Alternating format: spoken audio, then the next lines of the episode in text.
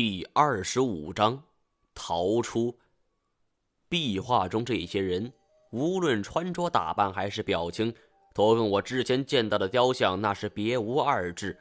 而不同的是，一些蒙古装束的士兵，其中几个人解下来放在了一处高台之上，很多人都跪了下来。从装束看去，就是察合台汗国的军民，他们表情肃穆，仪式盛大。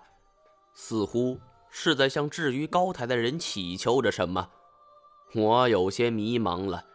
这一点完全不合常理呀！这些被困在石柱上的人，不是战俘就是囚犯，而为什么察合台汗国要叩拜这些人呢？胜利者往往都是高高在上的，成王败寇那是自古使然。心中的疑惑越来越大，我只好接着看下去。接下来的一幅画就非常有意思了。高台之上，战俘的表情很痛苦，像是见到了十分可怕的事情。我的喉痛咕咚了一下，似乎隔着这幅壁画，感受到了百万年前的那一幕。六只手臂从六个方向朝着战俘就蠕动了过来。仔细一看。手臂里有小疙瘩似的凸起，而接口处还露出来一截昆虫的身子，我的汗毛一下子就竖了起来，大叫了一声：“千足虫！”刘警官的枪管一下子紧贴着我的后背，喊什么？古一只在一旁颔首：“不错不错，看来你已经知道八百媳妇儿的秘密了。”我无暇理会刘警官的话茬，尽管现在屈服于他的蔷薇之下，而比起这个，我更是想明白另一件事情。恰如金锁所说，古一只去过八百媳妇皇陵，并且打下那个盗洞。从他的语气来判断，他大概是遇上了跟金锁一样的麻烦，有千足虫控制的六只手妄图长在他的身上。我原以为。这是察合台汗国的一种神灵，而万万想不到，竟然是对付战俘的酷刑。想必是八百媳妇儿从这里偷师，学会了这一手。不过我还有一个问题不明白：既然是对付战俘的招数，为什么八百媳妇儿古国要在皇陵中用这一招呢？再看过去，后边就是别的内容了。这有一点像是一部电视剧。演了二十多集后，突然换了主角，对于正追剧的我来说，甭提有多难受了。后面壁画的内容都是一些老生常谈了，诸如“国君励精图治、亲政爱民”之类的，都是给当权者歌功颂德的，也无甚大趣。我们前后三拨人会合后，刘警官又指示我们几个像前面那样分队前进。而这样的行进方式非常非常慢，但是保证了十足的安全。路很宽，不过我们循着古遗址的足迹慢慢走，他没踩过的地方，我们是绝对不敢踩的。路还很长，我们走了很久都没有走到头。刘警官也坚持不住了，示意大家原地休息。古氏祖孙在最前边，距离我们五十米左右。瘦子在中间，距离我二十米左右。我和面慈心狠的刘警官在一起，坐在地上也不说话。花老大有勇无谋，虽然警觉性很高，但是脑子不大灵活。眼前这个姓刘的可不同了，头脑冷静，能够很好的分散敌人的力量。他把我和古氏祖孙分开，就是一个很好的证明。另外，其人足够奸诈，而且对于花老大都能够痛下杀手，更不用说我们这些路人甲了。我一句话也不说，脑子里却飞快的运转，盘算着有没有什么能够逃出升天的办法。刘警官把无烟灯调得更亮了一些，阴恻恻地说：“别想着逃跑，告诉你，这地方……”跑出去也是个死。我眉头微微一皱，没有说话，躺在地上。头枕着双臂，凝视着上方，脑子里想着有什么好的点子。搏击，怕是不行。人家是专业警校出身，搏击课肯定是必修的。而我刚被一群黄蜂问候过，古一之祖孙又不能轻易的泄露底牌。毕竟不到关键时刻，那招式是不能够亮出来的。想来想去，似乎也没有太合适的办法。我想了三五种对策，似乎没有一件行得通。就在我眉头拧在一起的时候，我突然注意到了一个小细节：在我们的上方有一片黑影，似乎在慢慢的靠近。我无法判断这片黑影的形状，因为它无时无刻不在变化，像是流动的液体似的，可以随意的捏塑，而又像是一片乌云铺天般的。盖了过来。我起初以为是无烟灯火苗的跳动才导致了这样的景象，但是我扭头看向无烟灯，并没有什么异常。而那片黑影是什么情况？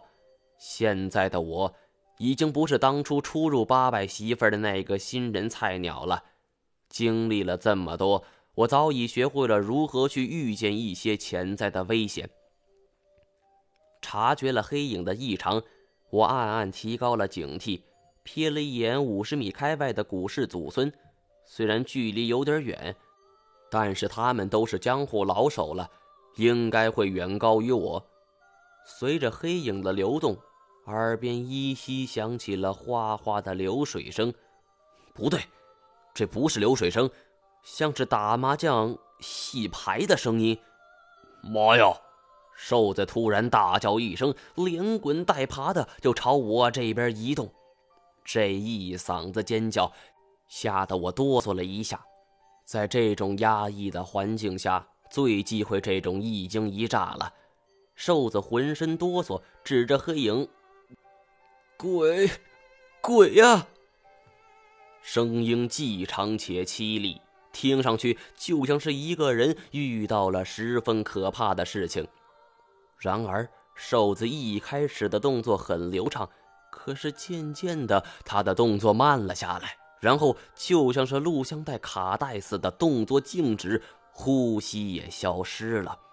瘦子的表情也定格在了一瞬间，瞳孔放大，嘴巴张到了最大的极限，几乎是一百八十度了，口水顺着嘴角流了下来，脸色也变得惨白。这诡异的一幕惊动了刘警官，他抓起枪来指着瘦子，嘴里却问着我：“什么情况？”我他妈怎么知道这什么情况？只好摇了摇头。他又让古氏祖孙前往查看。我知道这是一个好机会，于是说：“这种事情最好还是让我来。有什么情况他们对付不了，我得先看清楚是什么东西，才能够对付。”刘警官迟疑了一下，点头同意了。不过我却失算了，我以为我前往查看瘦子死尸的时候，刘警官会用枪遥指，可没想到这家伙竟然一步不离的跟着我。想想也是，人家警察出身，死尸见的还少吗？看来只好是随机应变了，先搞清楚瘦子的死亡原因再说。提着无影灯走到瘦子身前，只见他双膝跪地，一只手撑地，另一只手高高抬起，像要是虚抓什么东西。浑身的皮肤像是泄了气儿的皮球一样紧贴在骨头上，显出了肌肉的轮廓。面对死亡姿势如此怪异的一具尸体，我也不敢轻举妄动，只是打亮了手电，想要看清楚细节情况。而手电光一亮，我和刘警官都不禁叫了起来。只见在瘦子的背上密密麻麻的爬满了白色虫子，这些虫子一个个都拇指大小，头小肚大，像是一个个的肉溜子挂在了瘦子的背上。我顿感毛骨悚然，顾不上其他了，喝道：“跑！”刘警官全然不觉危险。这孙子反而举枪指着我：“想造反？我指着那些肉瘤，草壁虫，你想死，那就你去死吧，别拉上我。事关生死关头，我也顾不上跟他说话的语气了。而说话间，头顶噼里啪啦，如下雨一般掉下来了无数的草屁虫。妈的，原来那流动的黑影是这么回事我们猝不及防，落下来的草屁虫掉在我们身上，张嘴就咬。刹那间，我浑身就像是被针扎了一样，疼痛难忍。古一指在远方叫道：“快跑！”我们暂时顾不上处理身上的草皮虫了，只能是护住头脸，拼命的往前跑。草皮虫这种虫子个头不大，平时也就是指甲盖大小，但是一旦吸足了血，马上就会变得跟手指头一样大小。尤其是这种白色的虫子，东北一带称之为草耙子，剧毒。而且这种虫子的皮和头都非常硬，爬上皮肤后就会使劲的往肉里钻。这才多大功夫，瘦子已经被吸食尽了血液而死，更不要说我们这几个人了。草皮中雨点似的砸下来，我们一路飞奔。古一指虽然名声显赫，但是年纪终归大了，最终被我们追赶而上。我也顾不上其他，抱起他来就往外跑。古烟梦紧紧地跟随，而刘警官还没有完全意识到这种虫子的厉害。